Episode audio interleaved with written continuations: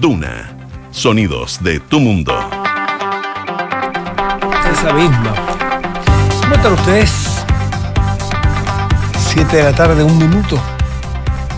Miércoles 22 de junio de 2022 y le damos la bienvenida en Radio Duna, nada personal, José Ríos. ¿Cómo estás tú?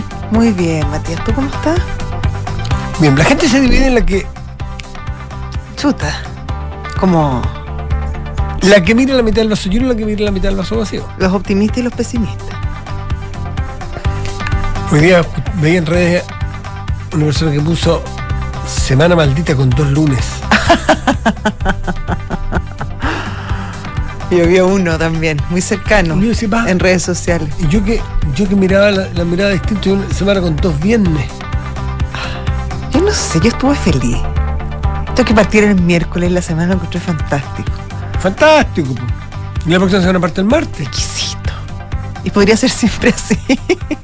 ¿Dónde fue que vi el otro día? ¿En qué país? ¿En qué ciudad? ¿En qué estado? ¿En qué lugar era que Hay estaban? una parte del mundo lo están haciendo, pues. po, que son 3x4. No, no sé si pon- ponte ¿Quién tú? Noruega, Dinamarca. Sí, de esos países modernos. Esos países que Noruega. son modernos y que pasan frío. y- Y que ganan ¿Y tanto? Sí, ingresos per cápita. Está perfecto. De la madera. No pelean. Los muebles, La los gente muebles- no tienen muebles de discute. madera precioso. Sí. Todo lindo. Oye, minimalista. Oye, si Sin exceso. Sí, Bueno, ya están en una serie, matan ballenas, nadie les dice nada. Es que está permitido con Acá cuota. para acá, va, con cuota, todo con Acá cuota, acá. todos respetan las leyes. Acá un Gil saca a pescar pejerrey y lo funan, güey. Allá, allá descueran ballenas. ¿Lo, lo viste la serie en Borgen Sí, pues, sí, pues. Desde Era la- ballenero. Y orgulloso de ser Sí, ballenero. pues, en la cultura. Mm, No, tantos países escandinavos. sí. Todo funciona. Rubios, además. Todo funciona, compadre. todo. En fin. Bueno, cuatro, les tiene que funcionar 4x3. Obvio que les funciona. Yo- yo Ahora, ¿cómo trabajan en, en los cuatro? Yo llevo 15 Te quiero años, ver. Yo llevo 15 años un 6 por 1 no sé cómo pasar a 5 2 güey, estos están en 4 3 Claramente se ven burlando. Hay uno. sacado mal los Es- cálculos, Matías. Este sudaca de decir, se cree que lo está haciendo y el Gil se la lleva. bueno, pero en fin, esto es una semana maravillosa. Sí, una linda semana. Vi una película buena Ujú. y vi una serie buena. ¿Qué serie viste? Simeone. Ah, la del futbolista. La del Cholo Solo Simeone. Simeone. Es una ¿Qué tal? serie de cuatro capítulos. Me gustan esas series cortas. No es una serie en que pasen cosas, sino que es biográfica, ¿no? Claro, una miniserie biográfica. Está buena. Yo además que yo no, no, no soy un gran fan del Cholo. ¿eh? ¿Por qué? Porque yo soy más de- yo- sí, no, no, no sé, no, no es que me caiga mal, pero no me gusta su para, su actitud de la vida, lo encuentro muy demasiado competitivo, que se le sale la cadena, muy exitista, muy. Pero, pero le reconozco que es un monstruo lo que ha Sí. hecho. No en vano, es el técnico mejor pagado del mundo. ¿Ah, sí? Más que Guardiola, más que Klopp. El técnico mejor. ¿Sabes la anécdota que estuvo a esto ¿A un tris? de firmar en. ¿Cómo se llama el.? Ah, se me da el nombre del equipo, pero en Chile. ¿En cuál? Eh, Dilo. ayúdame, vos, Quique. Tú que tienes buen, tan buena, te- que te precias de La- tener tan buena La memoria. universidad. El agua, No, el agua, el agua, el agua, Ah, el ya, agua que azul. El lo que te costó. ¿Sabes por qué? Porque su, su representante era Leo Rodríguez, vos jugador de selección argentina. Buenísimo. Y, de la U, perdona, y de la U, y de emblemático. Almagro que jugó en la U.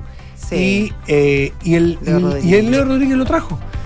Y hubo, hubo ahí cosas de último momento, que no, el directorio estaba dividido, que le gustaba, que no le gustaba. y- no sé, en fin, alguien me va a corregir porque que lo que pasó, Federico Valdés, que era el presidente de la U en ese momento, probablemente, Ah, si nos está escuchando, que suele escuchar, nos corregirá.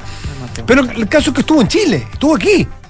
Y terminó, y bueno, no le fue mal a la U porque fichó a San Paoli, que venía, creo que de O'Higgins Rancagua en ese momento, pero una apuesta. De ahí el Cholo brincó, no sé cuánto tiempo, muy poquito después, a- es el técnico que más ha ganado, el técnico que más tiempo ha estado en el Atlético de Madrid, un monstruo. Bueno, y tiene una, una biografía muy interesante. No vamos a hablar hoy día sobre la biografía No, podemos hablar de otras cosas. Pero es que son interesantes las biografías. Me encanta la biografía. Y es como una tradición mucho más anglosajona que latina. ¿Te has fijado? Lo- en, en Estados Unidos, en Inglaterra, a todo el mundo le hacen biografía, biografía. Acá es como nuevo, pero entretenido, a mí me gusta. Me gusta el género. A mí Me también, gusta el género. me gusta mucho.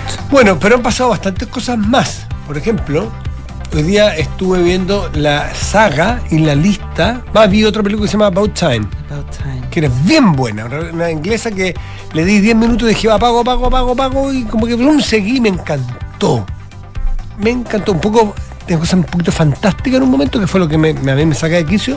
Me siento que me, me están, me están haciendo. Siento que me están haciendo leso.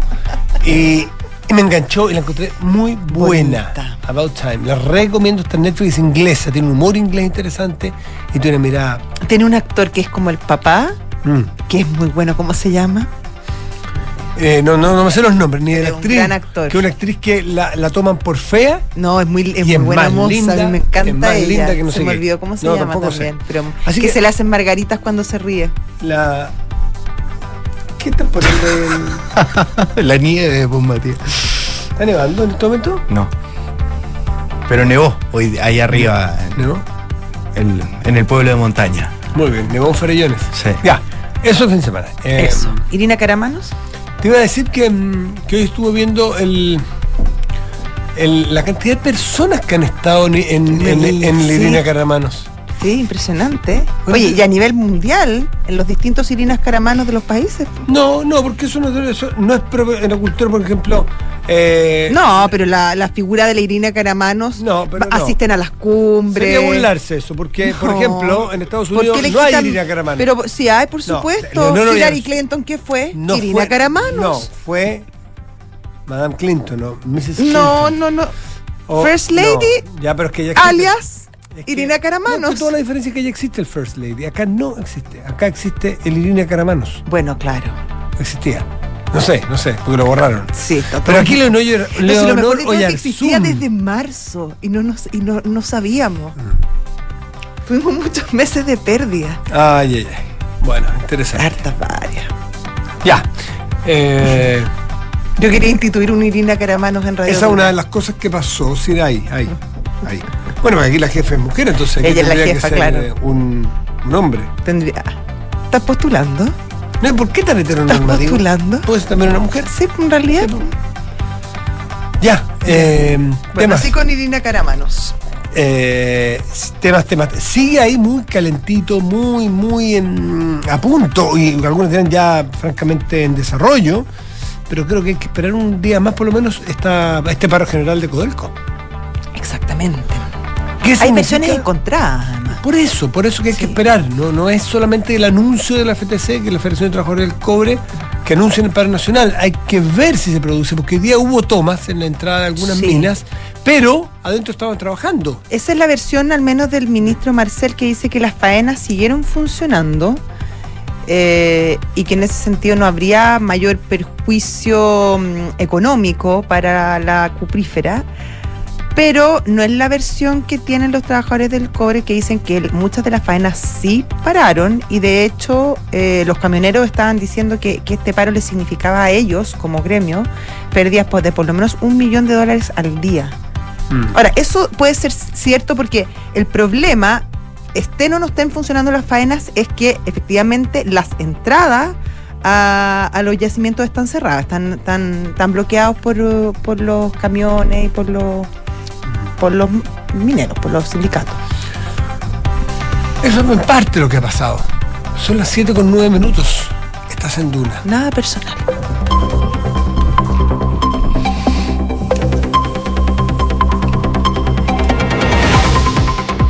Se modificó, tú sabes, el, el gabinete de Irina Caramano, ya no, no corre.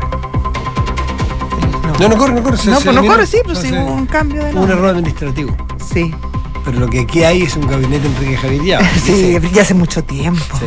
Ya hace mucho tiempo. Que es una institución, que eso es lo que es. pues, Y, visa- y, oye, y en este caso visado por todos. o sea, el día de mañana se puede eventualmente ir, Pero o sea, sigue llamando así. puede ir, y quien venga, nosotros vamos a poner el link que dice, se busca un profesional Claro. para llenar el La en- vacante de- para llenar un Enrique Javier Llave. Claro, tal cual. O sea, necesitamos Enrique Javier. Sí. Entonces, Por favor, envíe su currículum. postular. Envíe su currículum. Postular. Ahora, difícil llenar esos zapatos. Además que tenés que ser capaz de pedir día de vacaciones y volver y pasarlo por un día administrativo. No, pues, que, No, oye, no, sí que no. estás con, vir- con virosis. No, sí, no, con tenés, virosis. tenés que ser un mago. ¿Cómo estás, Enrique Javier? Bien. Pero ¿saben qué? La semana de mi ausencia Solamente me. Y desolación como- para nosotros. como un mes y medio, semana. Sí, No. fue Ahí está, bastante. tres tiempo. semanas por lo tres menos. días. Tres No, semanas. Ya, que- ya. Contamos dos semanas. Ya, dos semanas. Atento personal. Esas dos semanas que yo no estuve, me di cuenta de la cantidad de amigos míos que escuchan este programa y que difundieron distintas cosas. Primero dijeron que yo estaba con COVID, cosa que no Nosotros fue. no. No. No. Nosotros Que nunca no revisen. hablamos de COVID. Que no revisen. Nunca hablamos de COVID. Día lunes, edición de lunes. Están Después los, de, que me, están los postcat. después de que me había ido de vacaciones. Rafa, Rafa Gumuz se llama los postcat. Ya. Después de que me había ido de vacaciones. Ya. Y después no me, no me acuerdo qué otra cosa me Pero yo tengo el memo en mi computador. que No, nos notificaron no. de tus dos semanas de Acuérdate que él es el vacaciones. encargado personal. ¿Verdad? Sí, No, tengo un pituto ahí. No, no, no soy el encargado. le mandan los No, Matías manda los memos, redacta los memos. Entonces por eso ve, hace calco. los cruces. Pero volviste de buen color, que es lo que nos importa con Sí, titulares. Vamos con los titulares. Michelle Bachelet cambió su domicilio electoral y no votará en nuestro país para el plebiscito de salida, sino que en Suiza. Según publicó la tercera PM en el Partido Socialista, algunos transmitían estar sorprendidos porque la expresidenta vino al país a votar en las últimas elecciones presidenciales y esperaban que hiciera lo mismo para estos comicios de septiembre. Sobre las razones de su decisión, no hay, por el minuto, una versión oficial. Durante esta jornada, Rosa de Besa asumió como rectora de la Universidad de Chile y se convirtió en la primera mujer en la historia en dirigir esa casa de estudios que tiene casi 180 años de historia. En su discurso, la doctora en bioquímica expresó su reconocimiento a figuras que abrieron la universidad a las mujeres como Eloísa Díaz y recordó a autoridades académicas que se oponían a su incorporación a las aulas.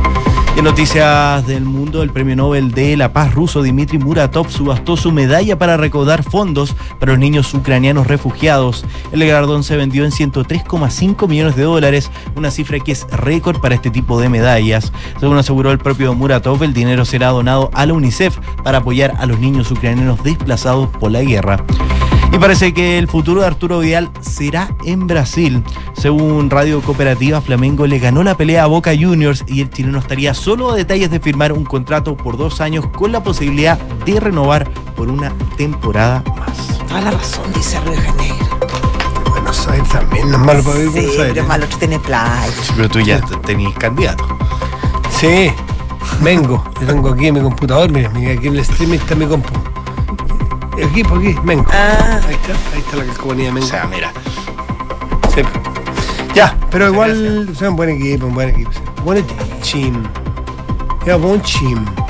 Gracias, Kike. Gracias, Enrique Javier. Chao. 7 de la tarde, 13 minutos. Estás en Duna. Nada personal.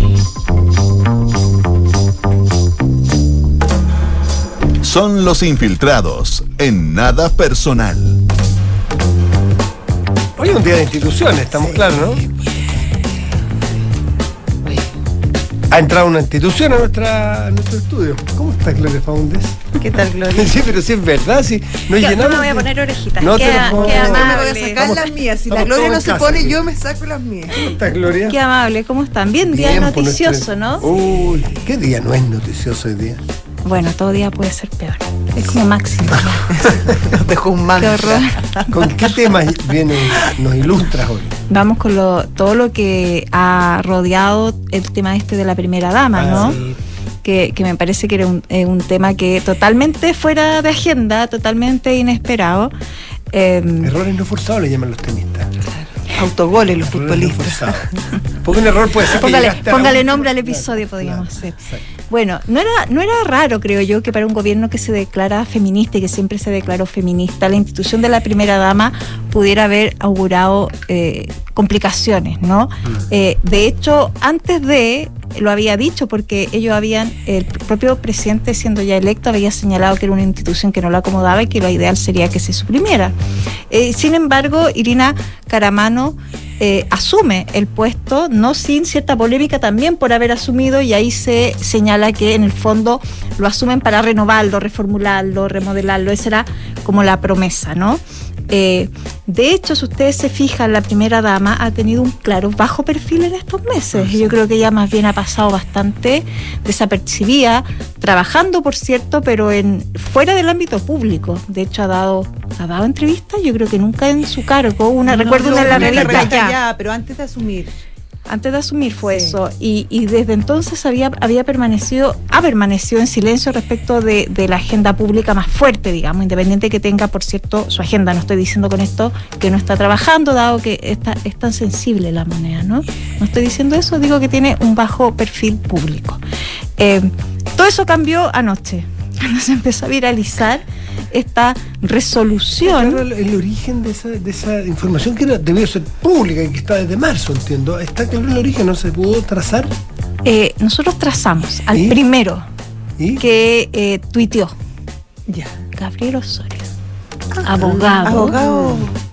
Cercano al Partido Súper. Socialista. Sí, pues, cono- Él es el primero conocido. que nosotros hicimos la trazabilidad, tuitea la resolución. No sé si él la descubre o qué, pero él es el Ya. primero al menos que en redes desata esta serie de comentarios muy duros, ¿no? Respecto de un error que, claro, expuesto de esta manera parece tan básico. Es como, es como el, el modelo a seguir de, de un error que no se debe cometer. Pero que tiene mucho que ver con la lógica un poco de este gobierno de querer cambiarle el nombre a todo, de que todo tenga un nombre nuevo. O sea, tampoco es tan curioso que decía cambiarle el nombre a una institución que además, como bien dices tú, no le acomoda. Sí, pero yo creo que esto es lo que lo, lo complejo del episodio. Vamos a ir al episodio en sí mismo, ¿no? Que, pero lo complejo del episodio, creo yo, es que acentúa esta imagen de que este gobierno improvisa, por cierto, y dos, que yo creo que es más complejo aún, esta idea de que hay cierta liviandad al momento de gobernar. Y yo creo que eso es muy complicado cuando se te instala como eh, un tema recurrente. Entonces hay un tema de inexperiencia, desconocimiento y cierta liviandad al hacer eh, ciertos cambios. Porque yo creo que nadie cree que la ya no primera dama, Irina Caramanos, a ella le gusta que le digan por su nombre. Yo no creo que el equipo de Irina Caramanos haya pretendido que para siempre el gabinete se llame Irina Caramanos. Por cierto, no. Yo creo que ahí hay una. eh, Ahí está, digamos, la, la, poca. A mí, a mí dijeron derechamente, esto es- no hay abogado aquí metido, como que nadie entiende, porque claro, le pusieron gabinete Irina Caramanos, pero no pretendiendo que sea la institucionalización del cargo, que es lo que se pasa cuando tú lo haces en una resolución.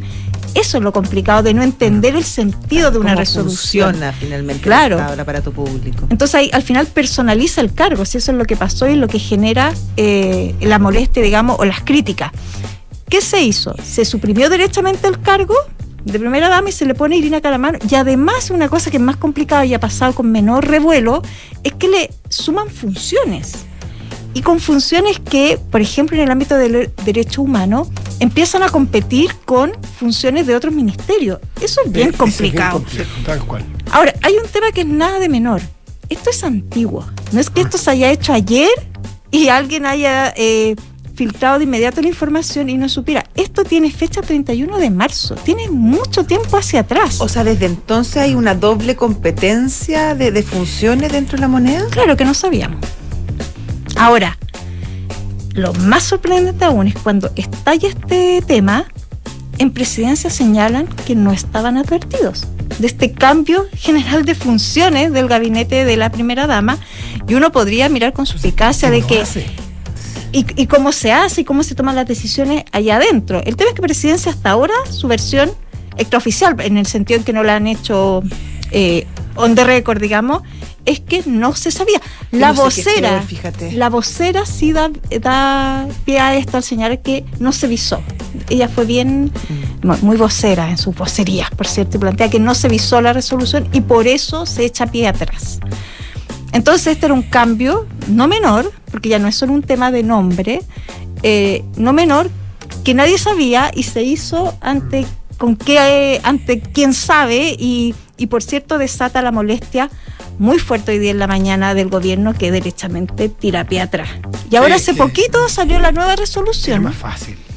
una nueva resolución que ya le pone un nombre formal a- al gabinete que ahora se va a llamar de coordinación sociocultural.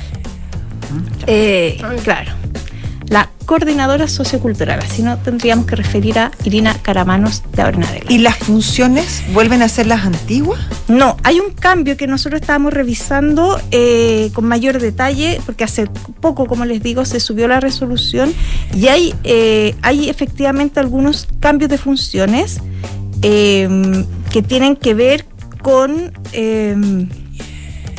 ellos plantean mucho el tema de que insertan lo que es la desigualdad, la discriminación de grupos eh, históricamente interseccionales, eh, con mucho énfasis también en el tema indígena. Todo eso no estaba en la, en la el decálogo de funciones que tenía en rigor la ex dirección Claro, bueno, sociocultural. De hecho, la Camila O Vallejo la primera dice, ella dama. estaba en la Araucanía para la celebración esta del, del día martes de, lo- de los pueblos originarios, cumpliendo sus funciones. Bueno, y eso podría haberlo hecho la ministra de Desarrollo Social, por ejemplo, perfectamente. Se fijan que ahí hay un tema cuando ella empieza a hacer representación de otros grupos, eh, se empieza a meter en las funciones de otros ministerios y ahí evidentemente va a haber en algún minuto algún problema. Aquí están claros en la resolución, en la resolución de, de marzo, vienen la- los temas. Dice, le corresponderá a esta coordinadora sociocultural, que hasta hoy en la mañana se llamaba a la institución Irina Irina, Caramanos. Caramanos. Ah, ga- perdón, Gabinete Irina Caramanos, no solamente su nombre. Le corresponderá identificar, proponer y coordinar lineamientos estratégicos y definiciones programáticas para políticas públicas con el objeto de aportar a la erradicación de la desigualdad y la discriminación de grupos históricamente excluidos, con enfoque interseccional de derechos humanos y perspectiva de género, inicialmente con énfasis en pueblos indígenas, migración, género y diversidad sexogenérica. Ya, pero fíjate la diferencia con la resolución que sale ahora. Le corresponderá eh, eh, identificar y proponer lineamientos destinados a aportar a la erradicación de la desigualdad y la discriminación de grupos históricamente excluidos y no tiene la palabra políticas públicas. Y no tiene coordinar, solo identificar y proponer. En el nuevo. Identificar y proponer Y aquí- y hoy lineamientos. día en la mañana era identificar, proponer y coordinar, que ya era ejecu- función Lo ejecutiva. más curioso que ella es coordinadora. Entonces Su hay nombre. un cambio entre la resolución, entre una y otra que se empiezan a delimitar las funciones. Sí, pues un problema cuando hay otros importantes, este no es un problema grave, pero habla, pero deja una huella, deja una huella de la forma de hacer porque es muy discursiva y es muy ampulosa y es muy altilo- eh, grandilocuente, pero, pero claro, mete las patas. Y como genera estos problemas, es como yo les digo que yo creo que lo más complejo que le toca eh, administrar a este gobierno, que no puede sacarse esta idea de la improvisación respecto de los temas y de la falta final de, eh, de- de experiencia en el gobernar, porque esto no le pasa a alguien que ha hecho otras veces este tipo de cosas. Es decir, ahí hay un tema que yo creo que lo que más en la mañana incomodaba a la moneda era esta idea de que no pueden sacarse este sello de que aquí las cosas se hacen un poco con desconocimiento de lo que significa el Estado. Entonces ahí se genera un problema político que es mayor. Así es, pues bueno, y un poquito, un segundito ustedes. No alcanzamos a llorar ni, ni la despedida de la primera dama con todo este enreo, aunque no sé si es tan, es tan llorable, digamos. llorar. Pero claro. Sí, pero hemos tenido No, una que es joven y feminista no. Claro. no la llora. eh, eh, Pero es una institución y hay que decir que las primeras Y hubo damas buenas primeras damas hubo en muy Chile, buenas muy primeras buenas primeras damas, damas. cada una además Lindas. hizo, hizo bien propio algún tema sobre Sí. el cual dejaron huello y ojo la primera dama, eso yo lo reflexionaba hoy día en la tarde, yo creo que no hay ninguna primera dama que hubiera sido eh, un foco de polémica en los gobiernos, No. más bien yo creo que siempre fueron un- un- una suerte de respaldo a los a los gobiernos en general, una De hecho, el figura único que dejó la crema fue hombre. El Qué bueno, el niño qué daba. bueno. ¿no? Oye, no, no, Qué buena reflexión, pero cuando, eh, por ejemplo, el presidente Piñera, Cecilia Morel era un activo Sí. muy reconocido eh, Exactamente. y así Muy la, las eran muy, eran un- señora Leonora Yarzún. lejos de ser un personaje Martita Larraechea, el. MIM. ¿Se acuerdan ustedes que lo hizo la Martita Oye, Larraechea? perdón, hay otra, otra variable de- del, del, del afer o del, del, Irina Caramanos Gate, que duró poco y por suerte lo resolvieron, que es eh, que se supo la se supo la, la cuantía de por qué es ad honorem. Sí. Es ad honorem. Pero El la- cargo de ella. el cargo de Sí, ella. no los pero, asesores. pero eso, se supo la cuantía de, la, de, de las asesorías que tiene y son, Sí, nada no menor. despreciable. no despreciables. Fíjate que esta mañana, déjame acordarme quién, de dónde lo leí, pero. Yo te lo mandé. Hablaba. mm, ¿No? Eso, sí, pero a mediodía tuiteó una, eh, una asesora de en el segundo gobierno de Michelle Bachelet que decía, yo, con nombre y apellido, pucha, pero es que eh, decía algo de Elena, se llamaba.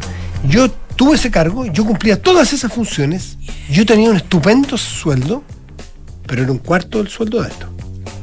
Bueno, y además es un equipo bien joven, que eso también a veces, punto, a es veces no hay que ¿Cuál- despreciarlo en términos de juventud, pero yo ¿Cuánta creo que hay, tienen? hay un problema Claro. en este gobierno de calibrar bien, yo creo, eh, el aporte que hace la experiencia previa a la hora de, de desarrollar cargo. Yo creo que es un tema que también en este gobierno tiene un problema respecto de lo alto que son pagados sus asesores Eso. cuando son muy jóvenes. Y no digo esto en función de que por ser jóvenes eh, no tengan eh, eventualmente mérito para estar en sus cargos, probablemente sí, pero yo creo que la experiencia tiene un valor que no puede ser que Aquí- el primer trabajo de una persona sea ganar 4 o 5 millones de pesos. Yo creo que eso eh, es una cosa que el Estado lo resuelve de mala manera, creo yo, al, al- Así como, al no generar ahí algún tipo de distinción Claro, respecto porque de a- así experiencia. como, como tampoco es bueno que, eh, que haya límite o techo, porque si tú quieres levantarte a un super ejecutivo de una super minera, quieres traerlo a Codelco para hacer funcionar mejor Codelco, hay que pagarle el salario de mercado. Tú dices, mira, es que tenemos un tope, bueno, no se va a venir uno bueno. Por arriba no hay que tener topes, pero por abajo tampoco hay que sobrepagar. ¿Cuánto, cuánto el, el costo alternativo de estos periodistas en el mercado? Porque me refiero a comunicacional, por su juventud, por su trayectoria, por los años de experiencia. Fíjate que está, aquí, aquí encontré, se llama eh, Sol, eh, se llama Sol Elena, eh, nos sale el apellido de la, de la persona que tuitea, dice, acabo de ver esto, si es cierto sería una pena. En Bachelet 2 yo era la única encargada de comunicaciones de dire- dirección sociocultural de medios asesoría, estrategia, gabinete, fundaciones, etcétera. Acá hay 8,5 destinados a eso, 8,5 personas, porque hay cargo intermedio. Yo tenía un muy buen sueldo, dice, pero era un cuarto de eso, en bruto y con boleta. Que es otra variable, la cantidad, porque aquí está, pues tú me la mandaste, ¿no? Los, los salarios son Sí. bien potentes, pues. Coordinadora en materia comunicacionales del, del gabinete, 4 millones 100. Otro, 1 millón. Otro, 3 millones 3. Otro, 3 millones 2. Otro, 4 millones 7. Otro, 3 millones y medio. Mucho sueldo para gente muchas veces muy joven y muchas personas, Bueno, y no digamos que un gobierno además que hizo un tema respecto de los Claro. sueldos Totalmente, pues, gubernamentales. ese es, ¿ah? el, ese es el punto. Ellos, ellos el- un- uno de los discursos era justamente poner límites, bajar y, y ¿De ser cuántas cosas se arrepentirá el Frente Amplio de haber dicho, ah? Creo yo. Bueno, nosotros hicimos un buen ejercicio de voltereta el fin de semana. Encontramos, no nos costó encontrar, déjame decir. 7 con 20. 8 minutos, Gloria Faundo, muchas gracias. Te pasaste, Gloria. Hasta la próxima semana. Gracias. Chao. Chao. 7 con 28 minutos. Estás en Duna. Nada personal. Y ya está nuestro entrevistado en línea, Matías. Se trata de Manuel Araya. Él es del sindica, presidente del sindicato de torneros de Codelco. ¿Qué tal, Manuel? ¿Cómo está? Manuel. Hola, hola, ¿cómo están? Buenas, buenas tardes. Buenas tardes. ¿Dónde se encuentra Manuel en este momento? En este minuto estoy dentro de la división, estoy en un sector de la división que es la entradita de la división, ventanas. Ya. En, la, en el caso suyo, ¿es de los trabajadores más vinculados a la refinería o a la fundición? Lo que pasa que, mira, eh, Matías, Sí, ¿cómo, cómo le eh, ya, hola, ¿cómo estás Matías? Mira, nosotros somos dos sindicatos de trabajadores propios, eh, los dos sindicatos son trabajadores transversales, eh, eh, eh, ya, que, son de No está tan refinería y no están tan divididos, exactamente. Eh, bueno, el, el- está el sindicato número uno que tiene alrededor de 300, 300 y algo de, de socios y nosotros que somos 370. Nosotros somos sindicatos turnados que tiene que ver con turnos, principalmente ag- aglutina a los trabajadores que están en, en turnos. ¿Mm? Yo soy el presidente del sindicato turnados, Codelco Edición Ventana. Manuel, hay distintas versiones que hemos podido escuchar. Por un lado, el ministro Marcel asegura que dentro de las faenas se sigue trabajando y que el problema estaría en las entradas de, de- de- de estas.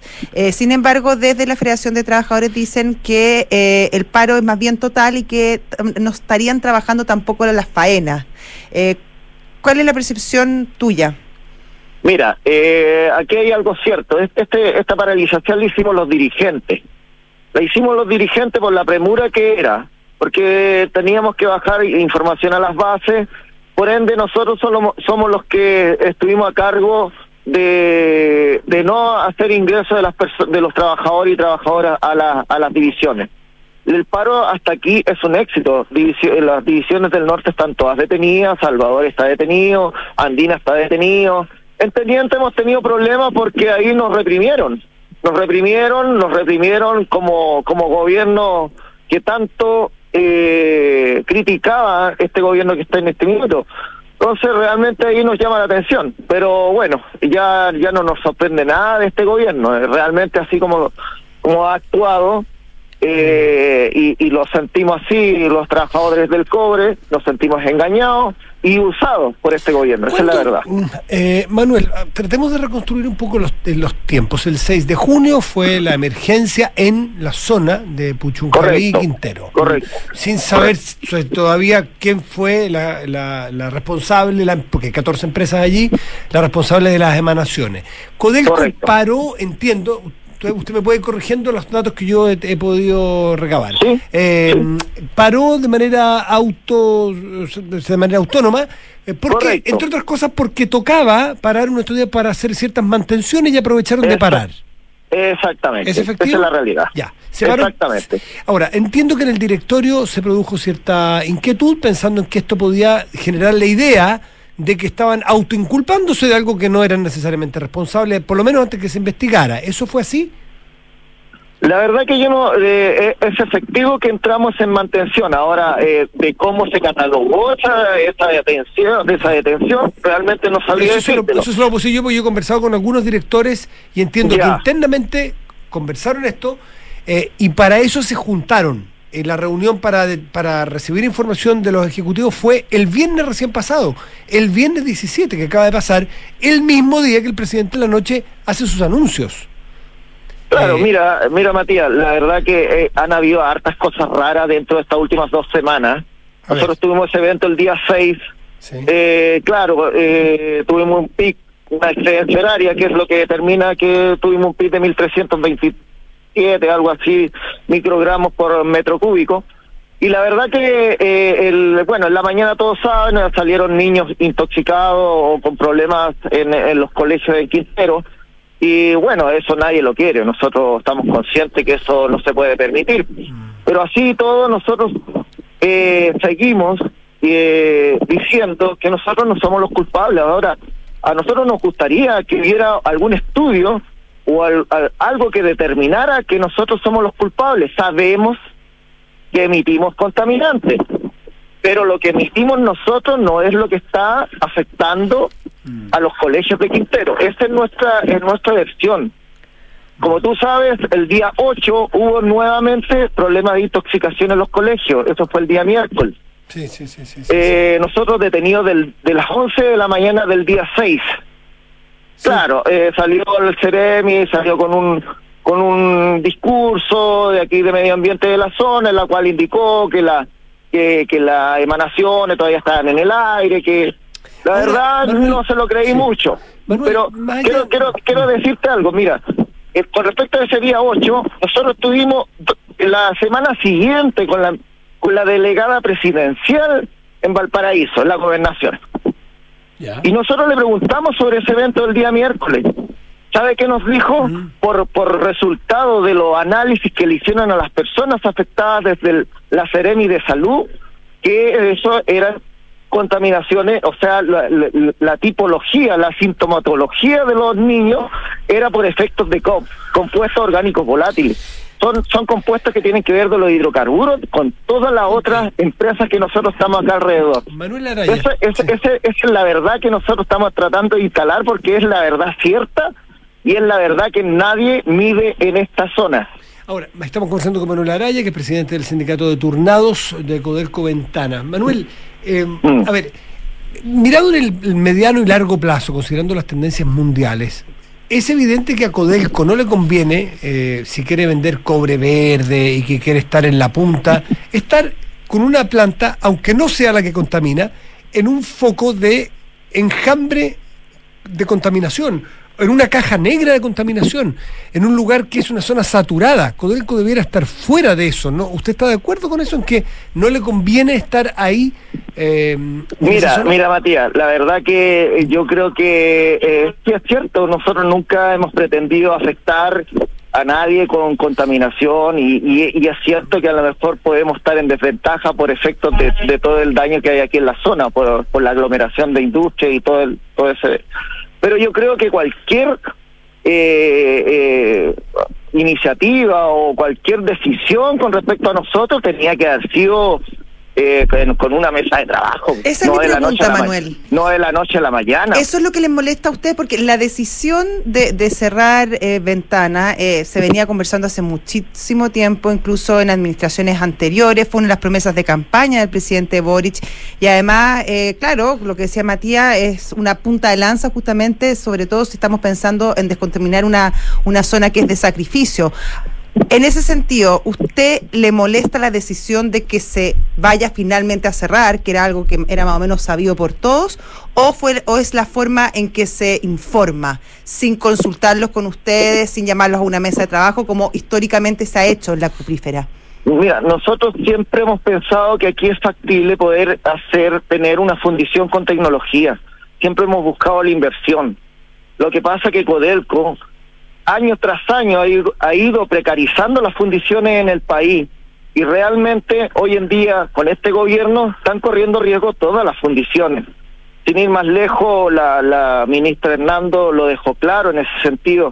Y es por eso, más que nada, que nosotros estamos en alerta y estamos movilizados ahora porque sentimos que este gobierno que, que, que nos llama la atención, un gobierno de centro izquierda, venga a cerrar pla- planteles productivos en vez de estar eh, eh, incrementando la mano de obra de las personas en el país, que es lo que más necesita, porque es lo que más eh, hay en este minuto es cesantía. Entonces, realmente, claro, hay que hacerlo en comunión con el medio ambiente, pero hagámoslo gradualmente, hagámoslo con, con tecnología, hagámoslo con... Hay, hay, hay, hay fundiciones en el mundo que funcionan insertos en las ciudades. Sí, Entonces, en ¿por qué? Hamburgo, ¿Por qué? Porque en Hamburgo, en Huelva. Hay, hay, hay harta, hay harto ejemplo. Entonces, ¿por qué no lo hacemos? ¿Por qué? Por, mire, eh, y, y, y Matías, nosotros tuvimos un evento en 2018 que se nos culpó. Estamos al 2022, al 2018. 2018 después salieron, se nos culpó y claramente después salió que habían sido unos petróleos iraníes que habían llegado a la- al, al, aquí al ENAP, al puerto del ENAP. Y la verdad que ahora hay gente hasta judicializada o de un- algunos ejecutivos del ENAP.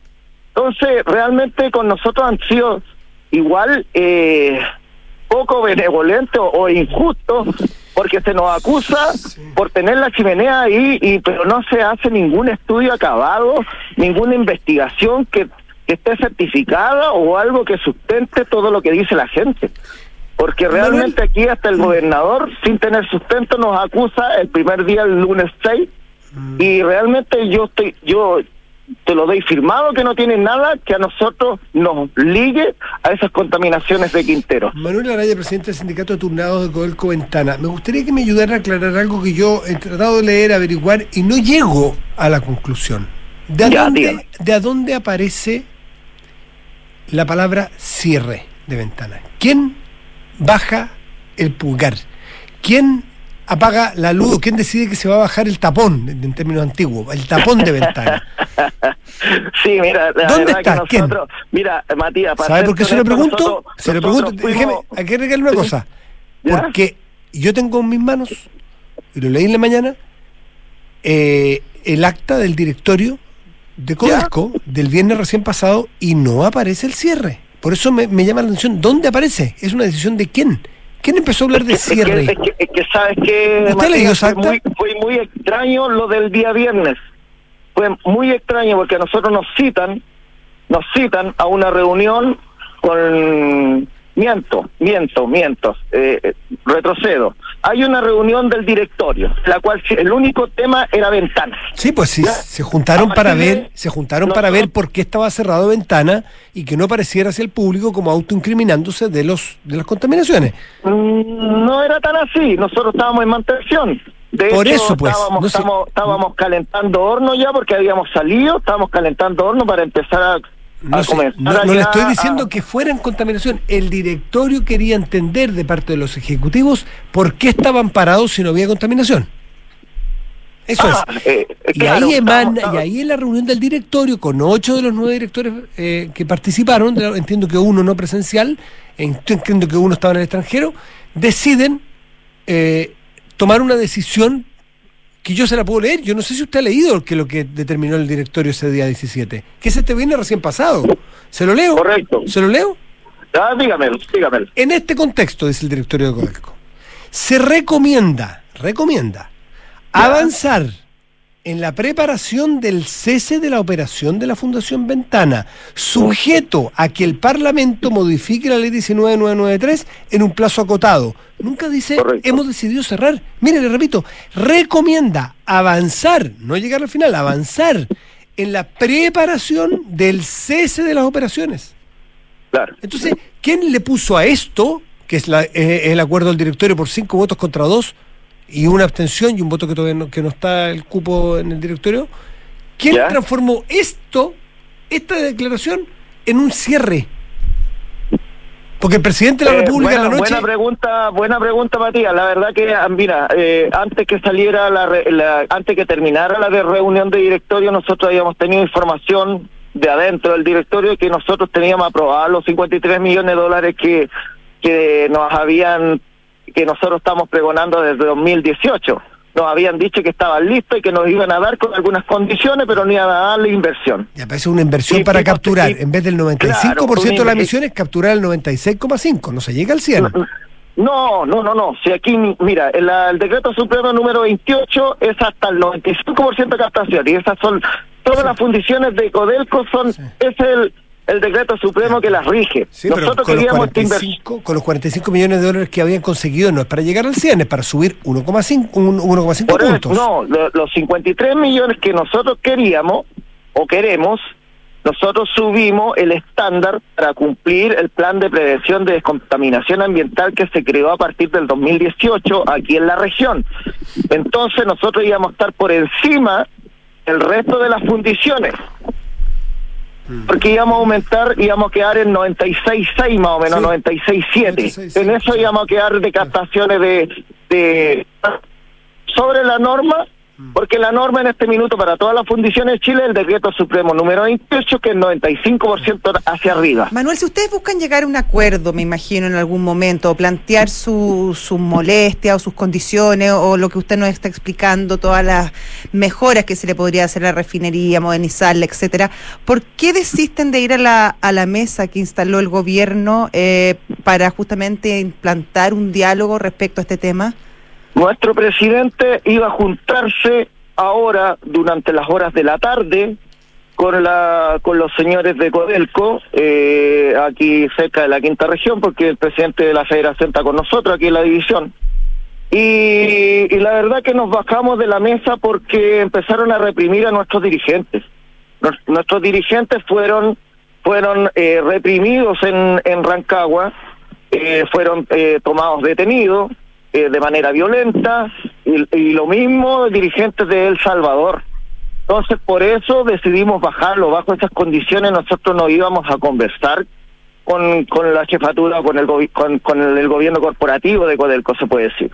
Entonces, eh, es por eso que nos bajamos. Ahora, nuevamente, han habido acercamientos, vamos a ver qué, qué es lo que decidimos. La federación con su presidente están aquí con nosotros, parte del directorio de la federación, porque la federación cuenta de 15 directores.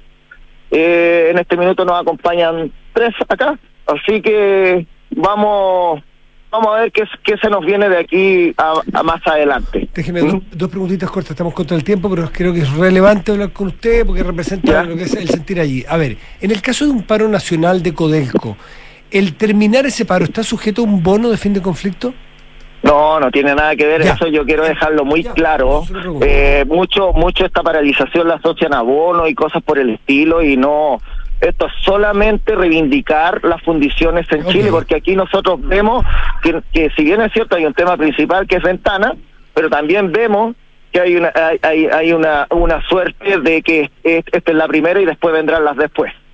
Las Se- otras después, se- perdón. Segunda pregunta, si Codelco ofrecen un cierre que de los trabajadores vinculados directamente a la fundición puedan, ya sea ser recontratados, o sea, contratados con sueldos Codelco y no con sueldos Enami, que entiendo que son más bajos porque ustedes vienen de Enami, o esta fundición, eh, contratados con sueldos Codelco más altos en otras divisiones y el resto, los que no quieran irse, en el uso de su libertad, eh, pueden acogerse a planes de retiro muy buenos, porque esta es una fundación que pierde entre 50 y 100 millones de dólares al año.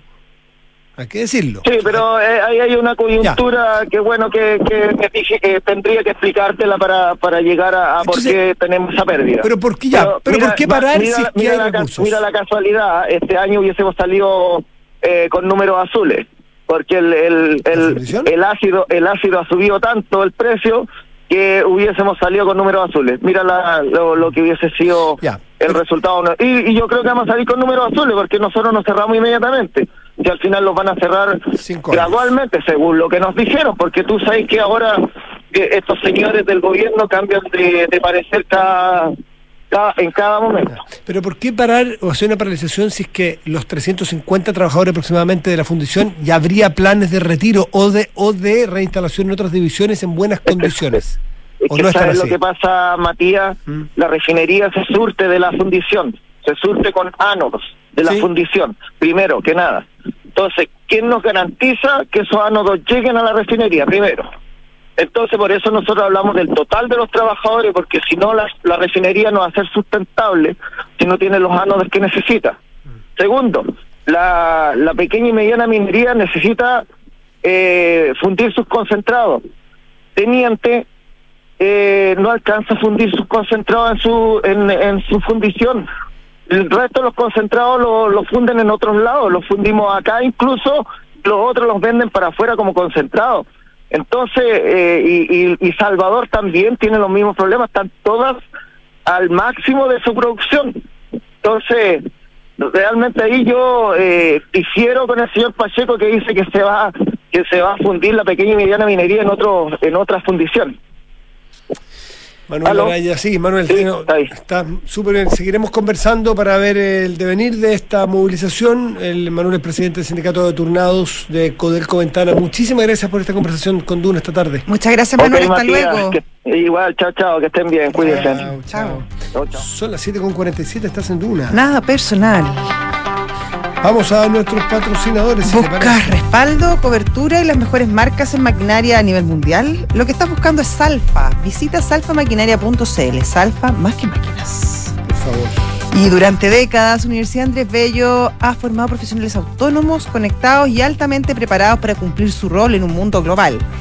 Ese es su compromiso y responsabilidad. Universidad Andrés Bello comprometida con una formación integral al más alto nivel. Invertir tus ahorros en el extranjero suman valor a tu futura pensión. Conoce Zurich Global Investing APB y expande tus inversiones en mercados internacionales para incrementar tu jubilación. ¿Vamos un corte? Antes, piensa digital. A la vuelta, más nada personal, en Radio Duna.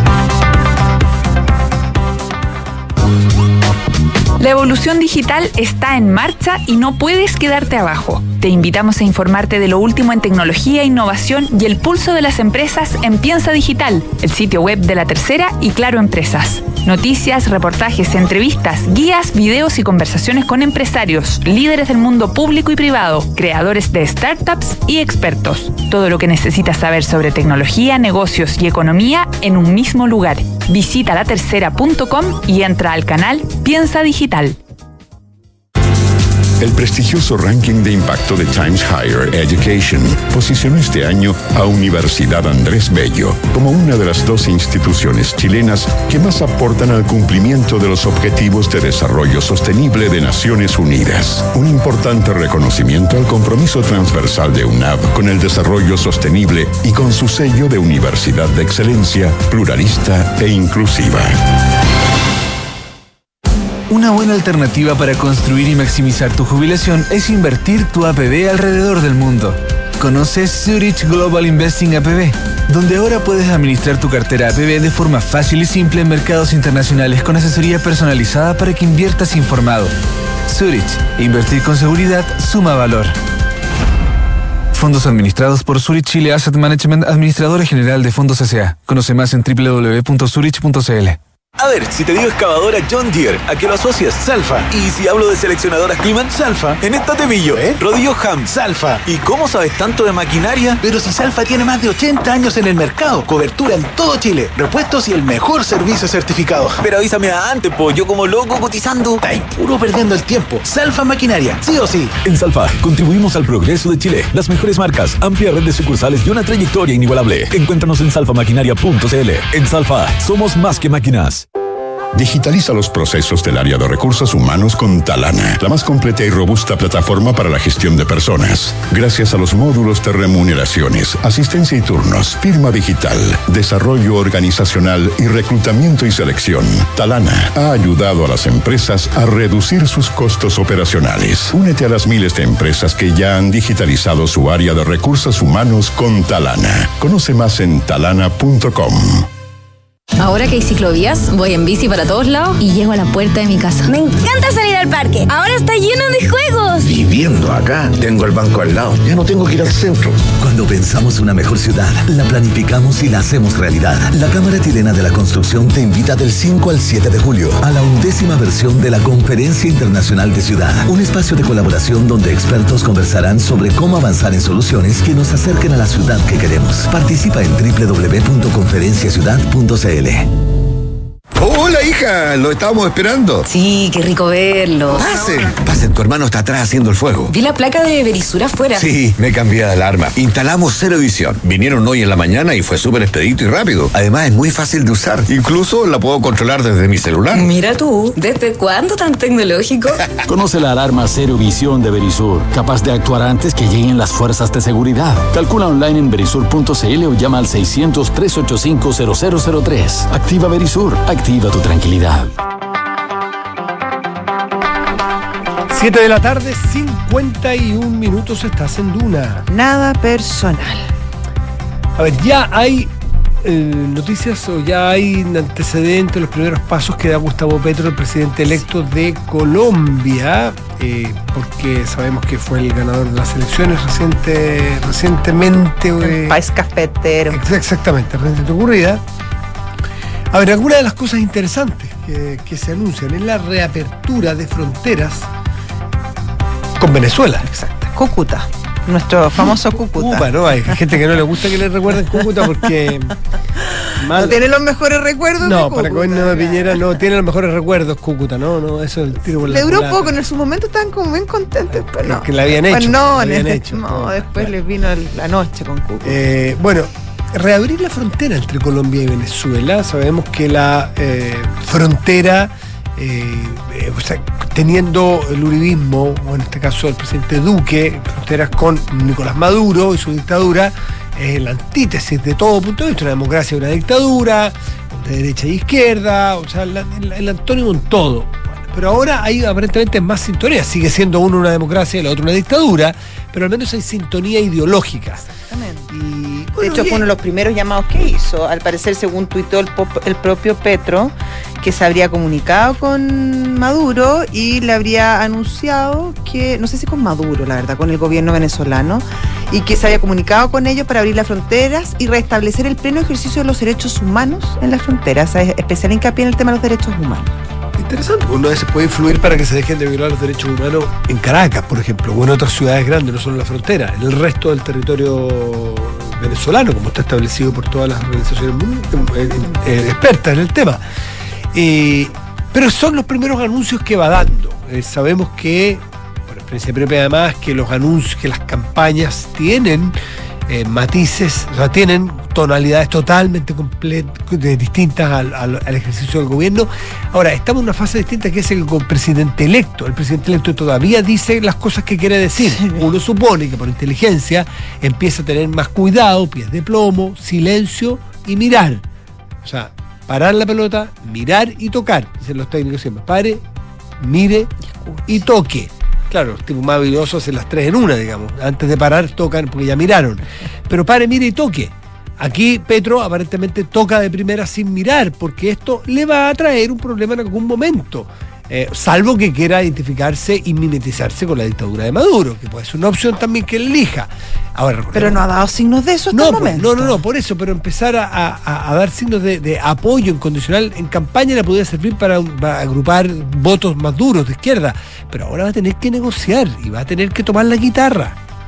Oye, y con un problema de migración no menor, porque mm, si nosotros tenemos una gran migración venezolana en Chile, eh, en Colombia está mucho mayor que acá. O sea, me imagino que también es un tema que, mm, que debe preocupar al- a, a los colombianos, ¿no? Pero por supuesto, tiene que ser una cosa pausada, no, no, no, no desmadre- que no se desmadre, porque la víctima. Porque sabemos lo que pasa. Porque la víctima va a ser el propio Petro y su gobierno. Como le pasó, a- como le pasa a muchos gobiernos que de repente lo que parecían sus aliados se le vuelven en un problema.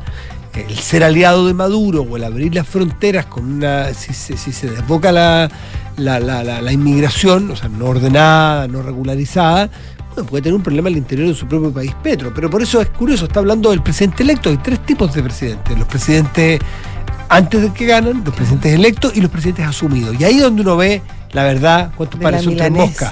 Ahí se ve la verdad de la milanesa exactamente. Así es que eh, reabrirá fronteras. Él, eh, Se va a reunir ahora con Duque también. Se va a reunir días. sí, exactamente. Y ahí es donde empiezan las conversaciones porque más profunda la- el, el traspaso de mando, que no, o sea, acá en Chile es toda una institución, no sé cómo será en Colombia, pero es cuando, cuando en verdad tú te haces, te vas a- empiezas a ser parte del cargo y empiezas a comprender el país que estás recibiendo. Claro, porque uno se imagina que puede ser dos personas completamente distintas, ¿no es cierto? Eh, pero el presidente que sale no tiene ningún incentivo especial en hacerle trampa al que llega, ni no decirle la verdad. Si hay buena voluntad, si hay mala voluntad, no me reúno contigo. Listo, yo, yo soy el que me Cristina. voy.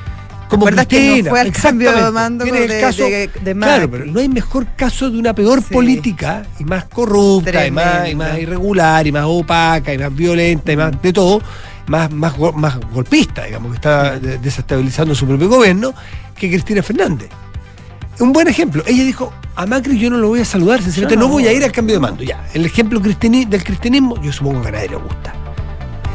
La otra alternativa es que Duque diga, ¿sabe qué? Mire, yo por la buena voluntad, si yo soy un tipo Quiero que a mi país le vaya bien. Quiero que le vaya bien porque yo sigo viviendo aquí, tengo hijos aquí, me voy a juntar con el presidente. ¿Cuál es el incentivo a mentirle? Ninguno. Entonces yo me imagino que se sienta en un cafecito colombiano y le dice, mire, presidente, tómelo o déjelo, a mí no me va a pasar nada. Pero yo le quiero decir que esto tiene este, Acá le va a este apretar, este acá le va a bemol. apretar un poquito Las más. cosas son, yo también fui, acuérdense que yo también fui candidato y también fui presidente electo. Y también tenía expectativas. Y esto pasa así, así y así. Tómelo o déjelo. Y voy a ponerme al lado de Petro, un hombre inteligente, ¿no es cierto? Que tiene carrete, que es un político avesado, que ha ganado, que es un, un presidente elegido políticamente. También tiene el incentivo de escuchar, pues. Solo un tonto no escucha buenos consejos. Más allá que haga lo que le diga Duque o no. Pero más que yo supongo que una persona inteligente quiere escuchar y decir, a ver, cuénteme la firme. Cuénteme la firme, ¿cómo es esto? Así que. Vamos a ver, ojalá que no crea que viene con la verdad revelada nomás. 23 de junio es la reunión en el Palacio de Nariño, que es el Palacio de Nariño. Gobierno Tienen de, bonitos los, nombres sí, los de los colombianos. Nosotros nos vamos. pues. Mañana, se- mañana es jueves. Puede, no se confunda. No a confundirse. Que te vaya muy bien. A ti también, chau. Buen resto de día.